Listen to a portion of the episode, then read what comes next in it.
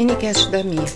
Existem coisas pequenas e grandes, coisas que levaremos para o resto das nossas vidas.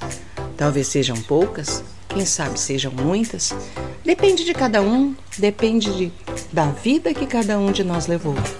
Levaremos lembranças, coisas que sempre serão inesquecíveis para nós, coisas que nos marcaram, que mexeram com a nossa existência em algum instante. Provavelmente iremos pela vida fora colecionando essas coisas, colocando em ordem de grandeza cada detalhe que nos foi importante, cada momento que interferiu nos nossos dias, que deixou marcas, cada instante que foi gravado no nosso peito como uma tatuagem. Marcas. Isso serão marcas, umas mais profundas que outras, outras superficiais, porém com algum significado também serão detalhes que guardaremos dentro de nós e que, se contarmos para terceiros, talvez não tenha a menor importância, pois só nós sabemos o quanto foi incrível vivê-las.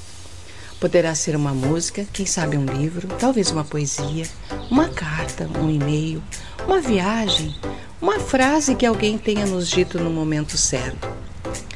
Poderá ser um raiar de sol, um buquê de flores que se recebeu, um cartão de Natal, uma palavra amiga no momento preciso.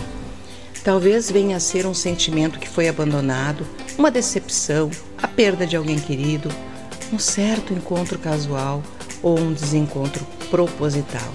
Quem sabe uma amizade incomparável, um sonho que foi alcançado após muita luta, um que deixou de existir por puro fracasso pode ser simplesmente um instante, um olhar, um sorriso, um perfume, um beijo.